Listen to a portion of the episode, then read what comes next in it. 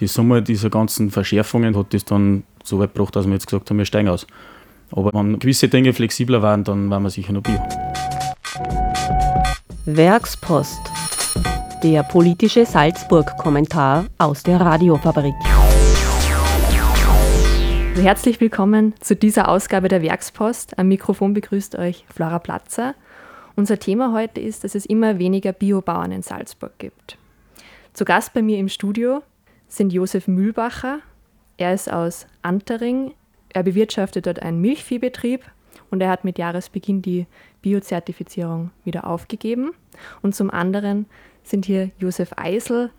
Er ist aus Abersee, Ex-Landesrat von der ÖVP und bewirtschaftet dort einen Schafmilchhof. Herzlich willkommen bei uns im Studio. Grüß Gott. Hallo.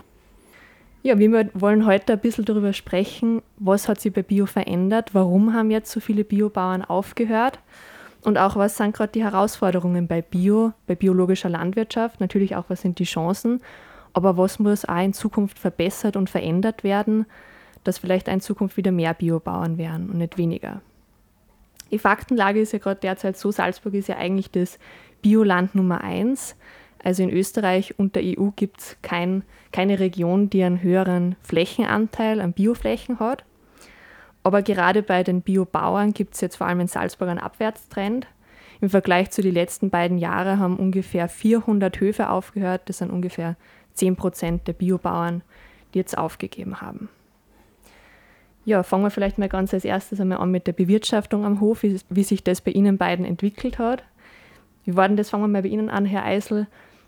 Wann und warum haben Sie damals mit Bio angefangen? Wie hat sich das auf Ihrem Hof entwickelt? Ich hole ein bisschen weiter aus. Wir bewirtschaften einen Bauernhof, der von der Familie Eisel seit 1490 durchgehend bewirtschaftet wird. Ich persönlich bin der Meinung, das ist zu meinem schön, wenn man sieht, da gibt es eine lange Tradition. Es ist aber auch eine Verpflichtung, äh, in einer gewissen Form so weiter zu wirtschaften, dass ähnlich wie die Vorgenerationen auch die nachkommenden Generationen gut wirtschaften können. Das heißt nachhaltiges Arbeiten. Äh, das haben die Vorgenerationen bewiesen, dass es Kinder haben. Und äh, für mich ist halt biologische Landwirtschaft die nachhaltigste Form von Landwirtschaft. Ich glaube, dass das die Form ist, die man über viele Jahrhunderte äh, weiterhin betreiben kann. Und aus diesem Grund haben wir vor gut 25 Jahren uns dann dazu entschieden, den Betrieb nach den Richtlinien der biologischen Landwirtschaft zu bewirtschaften. Wie war das bei Ihnen, Herr Mühlbacher? Wie hat das bei Erna damals angefangen mit Bio? Wann und warum haben Sie das angefangen? Also wir, meine Frau und ich, wir haben den Betrieb 2007 übernommen. Um da noch dazu anzuschließen, es ist bei uns am Betrieb dasselbe, es ist um 1500. Äh, seither ist das belegt, dass der Betrieb im Familienbesitz ist und auch immer wieder durch die Generationen weitergegeben worden ist und wird, wird seither nachhaltigst bewirtschaftet. Ist auch jetzt, auch nach dem Ausstieg, natürlich oberste Prämisse, dass man das so also weiterführt. Ähm, eingestiegen sind wir, also wir haben übernommen 2007 und haben dort einen, einen Milchviehbetrieb übernommen mit 30 Kühe, der im Feuerwehr fast nicht mehr zum Halten war. Die Rinder waren damals noch in Anwendehaltung. Wir haben uns entschieden, dass wir, dass wir da investieren, dass wir einen Laufstall bauen und auf Bio umsteigen. Wir sind dann gleich auf Bio umgestiegen, haben uns zertifizieren lassen und waren halt bis jetzt Bio. Es war eine emotionale Entscheidung. Es war auch dort vorher schon, bevor die Biozertifizierung gewesen ist, war die Bewirtschaftung eigentlich ähnlich einer Biobewirtschaftung. es war halt nicht zertifiziert. Meine Eltern wollten sich den bürokratischen Aufwand nicht antun und wir haben das halt dann gemacht. Es war aber nicht nur eine emotionale Geschichte oder eine Geschichte von der Einstellung, sondern natürlich war das auch eine wirtschaftliche Entscheidung weil uns das auch, sage ich mal, finanziell ein in die Karten gespielt hat. Und wie wir dann den Stall gebaut gehabt haben, haben wir uns halt leichter da, dass wir die Investition auch finanzieren durch den Bio-Umstieg. Und das war eigentlich bis jetzt nicht wirklich ein Problem. Wir haben den Betrieb auch noch erweitert. Wir haben aktuell 60 Milchkühe plus die Nachzucht, also ca. 120 Stück Rinder. Und es ist natürlich da auch Entwicklung in der Biolandwirtschaft. Es entwickeln sich die Vorschriften auch weiter. Es gibt wieder neue Förderprogramme. Und jetzt sind halt die Regeln so für uns, dass wir uns halt zunehmend über Schwarer da haben. Also wir einhalten können, ohne wieder massive Investitionen tätigen zu müssen, durch das, dass unser Betrieb auch in einer Hanglage ist, in einer halbwegs einer steilen Hanglage, vor allem das Stallgebäude haben wir in einen Hang eingebaut, platzsparend, mehrgeschossig, dass man von unten auch das äh, nutzen kann äh, für Maschinen, oben der Stall. Und dadurch hat man dann Stützmauern und so und dann kriegt man halt auch Probleme teilweise, dass man mit den Tiergruppen da so rauskommt auf die Weide, wie man es muss. Also die Vorschriften ändern sich und man muss es halt schaffen, dass man über nur alles erfüllt. Und sonst muss man halt die Konsequenzen sehen. Was haben Sie sich damals von Bio versprochen? Was war damals so, Sie haben ja schon erzählt, Erna Hof war auch schon vorher sehr nah an Bio dran. Was hat dann wirklich dazu dem, Sie dazu bewegt, dass Sie es dann auch wirklich auf Bio umgestellt haben? Hat es da irgendwie einen Grund gegeben? Äh, ja, die Investition in den Stall, die war sowieso von dem, wie man den Stall baut, war es natürlich sowieso ähm, ein biotauglicher Stall geworden. Bei dem Bauer, auch konventioneller Bauer, halt normalerweise nicht mehr anders. Die, die Maße, die, die Auslaufflächen und so, zu den damaligen Bestimmungen haben wir das natürlich in Bio ausgeführt und hätten wir auch da, wenn wir nicht auf Bio umgestiegen waren. Also war es ja nur logisch, dass man den Schritt, dass man Biozertifizierung macht, auch geht, weil ja nicht mehr viel gefällt hat. Und der Aufwand einer Kontrolle und generell der bürokratische Aufwand uns jetzt nicht so hoch erschienen ist, dass man das nicht machen konnte. Und da der Zeitgeist danach war nicht und ist eigentlich auch heute noch. Wie war das dann damals? Was hat da zum Umdenken geführt? Haben Sie sich das irgendwie anders erwartet gehabt? Sie haben ja schon angesprochen, Bürokratie ist mehr geworden. Hat es da irgendeinen Punkt, irgendeinen Faktor gegeben, irgendeine Verordnung, die dann wirklich das Fass zum Überlaufen gebracht hat? Ja, es war natürlich die Summe aus mehreren Dingen, aber wirklich der Knackpunkt jetzt war, dass man mit dieser neuen Weideregelung, also mit diesen Weideregelungen, die was glaube ich seit Anfang letztes Jahr in Kraft sind, mit denen haben wir eigentlich die meisten Probleme. Die Summe dieser ganzen Verschärfungen, sage ich mal, grob, ähm, die hat das dann so weit gebracht, dass wir jetzt gesagt haben, wir steigen aus. Aber in Wahrheit ist es so, wenn die Weide, wenn, wenn gewisse Dinge flexibler waren, dann waren wir sicher noch Bio. Genau, vielleicht kurz zur Erklärung, auch für unsere Zuhörerinnen und Zuhörer. Die Weidepflicht ist ja ein nationaler Erlass von Österreich, der 2022 in Kraft getreten ist.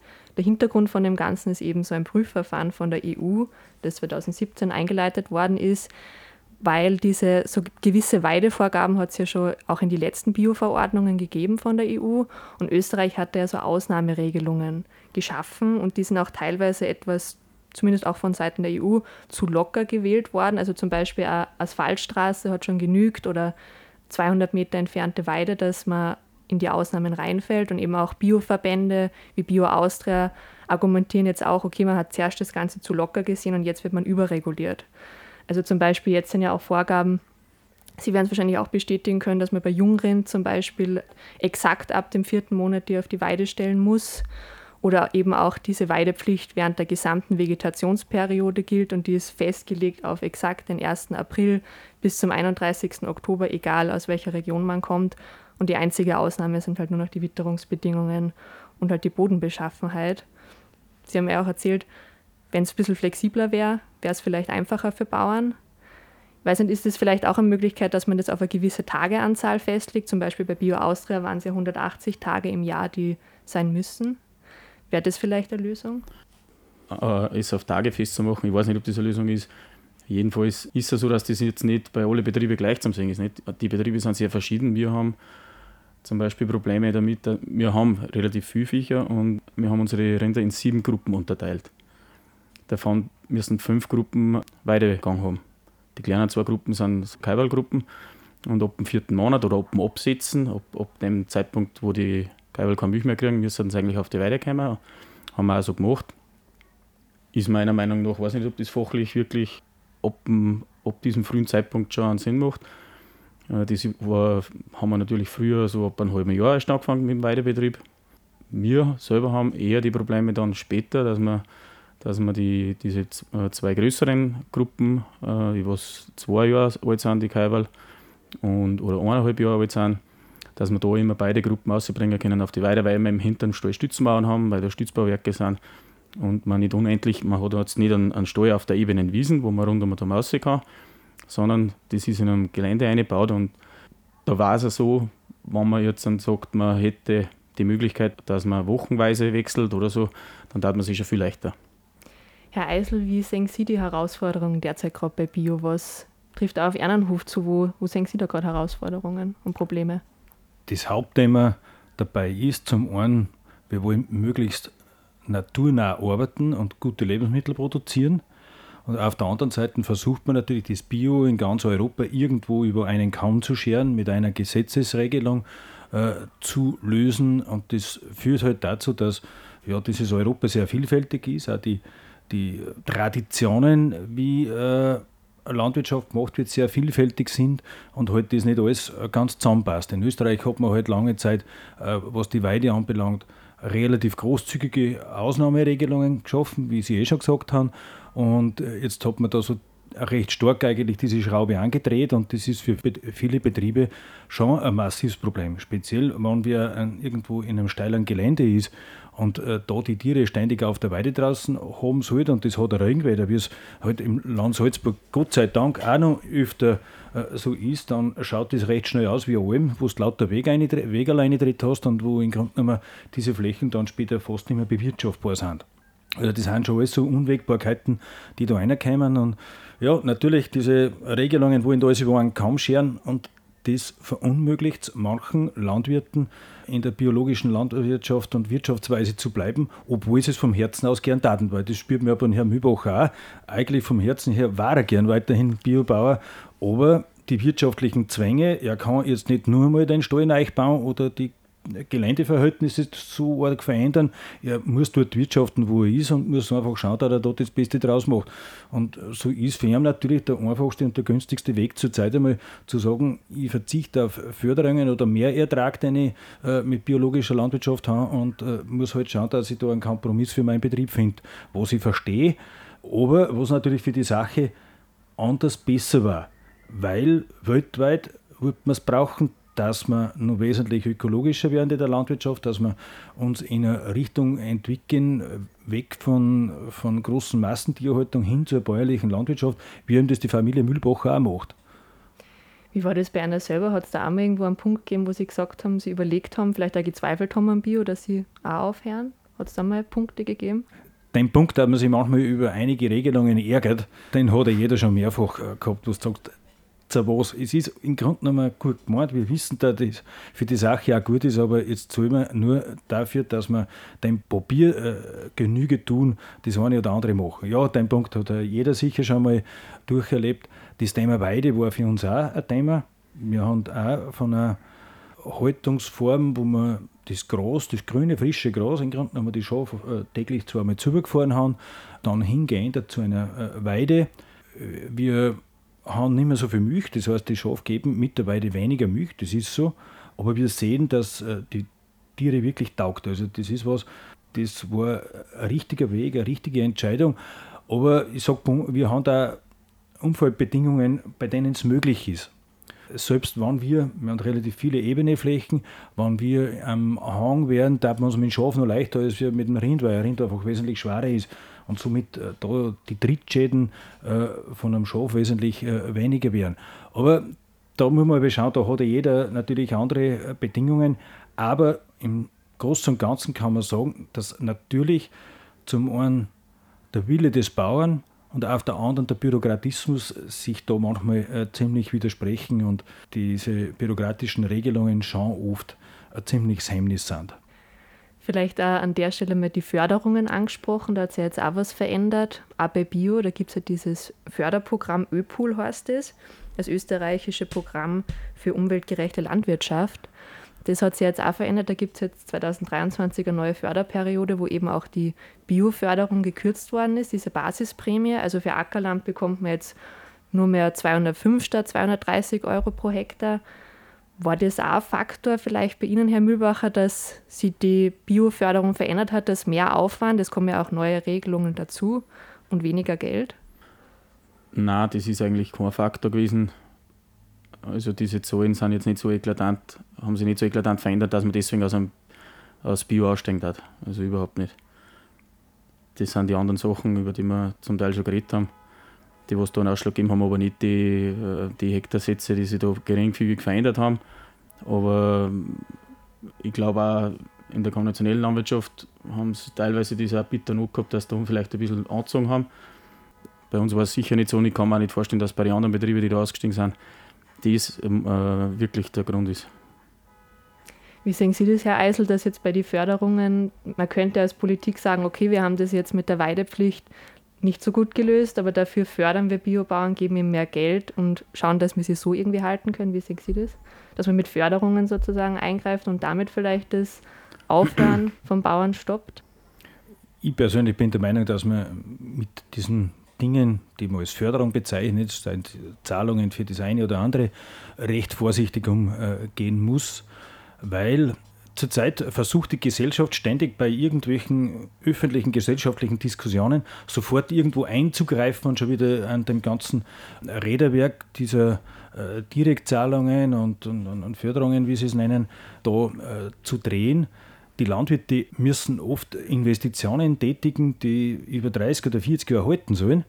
Wie soll der, wenn er diese Investition getätigt hat, so schnell wie die gesellschaftlichen Bedürfnisse sich vielleicht gerade einmal ändern, weil in der Öffentlichkeit irgendein Thema gerade schnell diskutiert wird, wie soll der so schnell seinen Betrieb verändern können? Das geht nicht. Und darum, äh, was wir Bauern in Summe brauchen, sind im Grunde genommen längerfristig stabile Verhältnisse. Alles andere kann nicht gut gehen. Einmal das, einmal das, einmal ganz was anderes. So schnell kann sich ein Betrieb nicht auf irgendwas einstellen, als da äh, manchmal die Bedürfnisse der Gesellschaft sind. Darum bin ich der Meinung, auch mit Änderungen im Fördersystem und so weiter soll man sehr bedacht und äh, moderat umgehen, weil ansonsten führt das dazu, dass natürlich irgendwann die Betriebe verzweifeln. Genau, und ich bin ja der Meinung, dass man mit Geld nicht alles richten kann. Es hilft halt nichts, wenn wir, wenn wir jetzt 50 Euro am Hektar mehr hätten in der aktuellen Periode bei Bio und ich trotzdem mit dieser Weideregelung nicht klarkommen oder, oder gar nicht mehr klarkommen will. Es ist auch ein Mehraufwand. Man muss auch die Arbeitsstunden rechnen, die, die mehr sind, wenn ich viele verschiedene Gruppen ständig auf die Weide bringen muss und wieder zurück. Und auch das Tierwohl ist ein Thema. Wenn ich das nicht gut mache, dann ist das unter Umständen für die Viecher ein grober Nachteil. Wir haben einen Wohlfühlstall gebaut, in dem sie sich wohlfühlen und, und sie müssen äh, im Sommer bei 30 Grad aussehen wir lassen, sie einer, wir lassen diese über, die Viecher selber über, ob sie rausgehen oder nicht. Und man sieht halt, dass die dann nur in der Nacht rausgehen. Es ist nicht so, dass man nur verbinden muss, die Weide war alles äh, nur das Beste für die Viecher. Das kommt dann drauf an. Das kommt auf den Betrieb drauf an, aufs Wetter, auf die Flächen, habe ich Beschattung, habe ich viel Waldrand oder das kann man eben, wie der Herr Eisel schon gesagt hat, nicht so über den Kamm scheren. Das ist bei jedem verschieden und eigentlich hat der Landwirt Kompetenz genug, dass, man das, dass er das selber weiß wo es da am besten ist, für seine Viecher, aber auch für seine Flächen. Es hat auch ein paar positive Entwicklungen bei Bio gegeben, auch vor allem in der Corona-Zeit. Vor allem für Konsumenten sind die Preisunterschiede zwischen Bio und konventionell geringer geworden. Es hat eine geringere Teuerung gegeben. Es ist natürlich auch wieder die Frage, wie das auf Bauernseite sich auswirkt, weil die ja auch von der Teuerung zum Beispiel von Energiepreisen betroffen sind und aber der Unterschied zwischen Bio und konventionell nicht so groß ist aber auch zum Beispiel im Einzelhandel oder bei Direktvermarktern ist ja auch der Umsatz, hört man zumindest aus den Medien, gestiegen in der Corona-Zeit und immer noch konstant hoch. Wie merken Sie das, Herr Eisel? Sie haben ja auch einen Hofladen. Hat es da Veränderungen gegeben bei Bio in den letzten Jahren?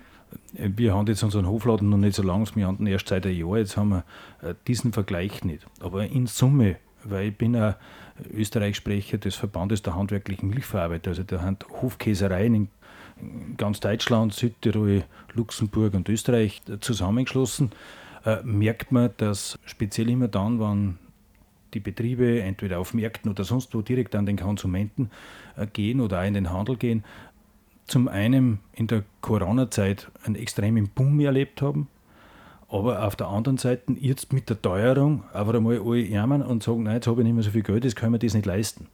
Das sind natürlich auch so Wellenbewegungen, wo sich ein Bauer hart tut, diese auszugleichen. Zuerst den, den Mehrabsatz, muss er zuerst einmal schauen, dass er irgendwo die Sachen herbringt, in Zeiten, wo Lieferketten nicht funktioniert haben und so weiter. Und auf der anderen Seite dann, wenn er gestellt war und das Produkt hätte, sagt man, nein, jetzt haben wir aber kein Geld, jetzt können wir es nicht kaufen und jetzt äh, muss das wieder selber gehalten, äh, ist eine Geschichte, die, die sehr schwer funktioniert.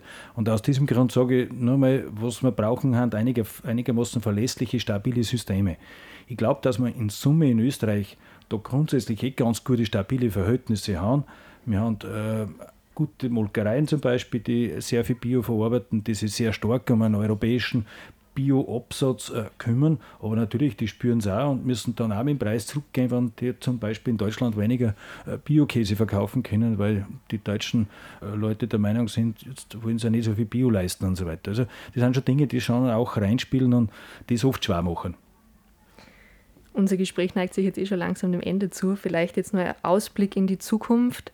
Herr Mühlbacher, was muss sich verändern und auch verbessern bei Bio, dass jetzt zum Beispiel Neueinsteiger dazukommen oder auch Personen, die schon aufgehört haben, wieder dazukommen? Wie, wie kann Bio attraktiver werden wieder für Landwirte?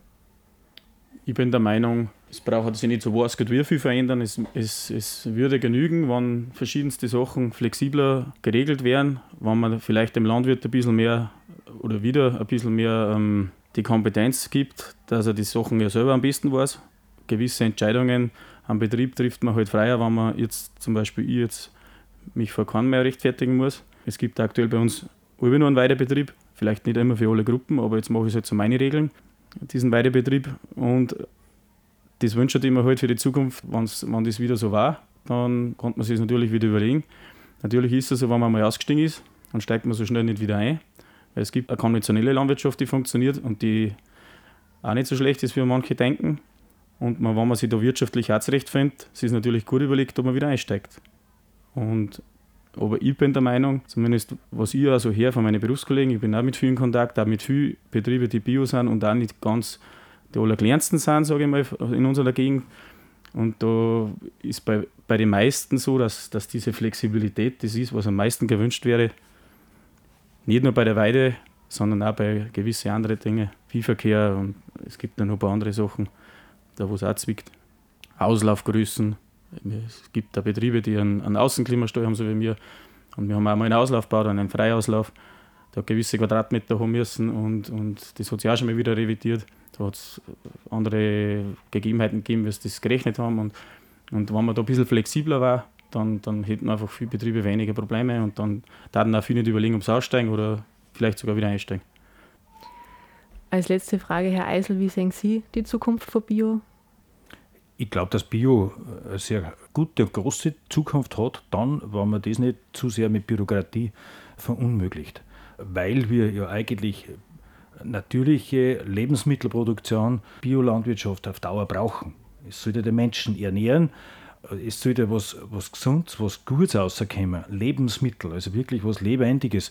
Und äh, wenn wir das wollen, dann bin ich der Meinung, dann muss man, wie der Herr Mühlbacher das schon gesagt hat, wirklich auf die Kompetenz der Bauern auch setzen und denen das auch zutrauen. Ja, also von meiner Seite gibt es soweit keine Fragen mehr. Wollen Sie noch irgendwas ergänzen? Gibt es noch irgendwas, was einer beide wichtig ist zu ergänzen? Ich gehöre zu dir, die seit über 30 Jahren jetzt Landwirtschaft betreiben. Ich bin nach wie vor der Meinung, dass Bauer einer der schönsten Berufe, wenn nicht der schönste Beruf ist, den man ausüben kann. Biobauer natürlich nur mehr, weil man nur stärker äh, mit dem Leben äh, verbunden ist. Und ich wünsche mir natürlich, dass es viele nachkommende Generationen bei uns am Hof, aber auf äh, allen anderen Höfen im Land Salzburg gibt, die mit Freude Landwirtschaft machen, weil wir das auch brauchen, um die Menschen zu ernähren. Wir kommen immer stärker drauf, dass wir uns nicht darauf verlassen sollen, was in Südamerika angebaut wird oder ganz woanders, sondern dass wir eine gute und äh, leistungsfähige Lebensmittelversorgung bei uns im Land aufrechterhalten müssen. Genau, dass man nicht die Angst haben muss, dass der Bauer nicht das Beste für seinen Betrieb will und für seine Böden. Dann auch egal, ob er konventionell ist oder bio, weil es natürlich ein Generationenprojekt schon ewig ist und natürlich keiner äh, irgendwo den Gedanken hat, dass er, dass er nicht die besten Böden an seine Nächsten weitergeben möchte. Also ist das natürlich nicht einmal ein Thema, dass man nicht, nicht einmal eine Überlegung dass ich meine Böden nicht gesundest erhalten möchte und da die Viecher. Weil anders funktioniert es nicht, auch nicht in der konventionellen Landwirtschaft, in der Biolandwirtschaft schon gar nicht. Also es kann sich jeder darauf verlassen, dass alle Betriebe das Beste für ihre eigenen Flächen wollen und dadurch auch die Umwelt gesund bleibt. Ja, also wir sehen, Bio ist was Wichtiges für die Zukunft, hat aber auch noch sehr viele Herausforderungen und es besteht auch definitiv Handlungsbedarf seitens der Politik. Ich danke meinen beiden Gästen fürs Herkommen ins Studio. Vielen Dank für das Gespräch. Danke. Sehr gerne. Werkspost. Der politische Salzburg-Kommentar aus der Radiofabrik. Die Meinung der JournalistInnen unseres Vertrauens zu unbequemen Themen als Newsletter und Podcast. Abos und Infos auf werkspost.radiofabrik.at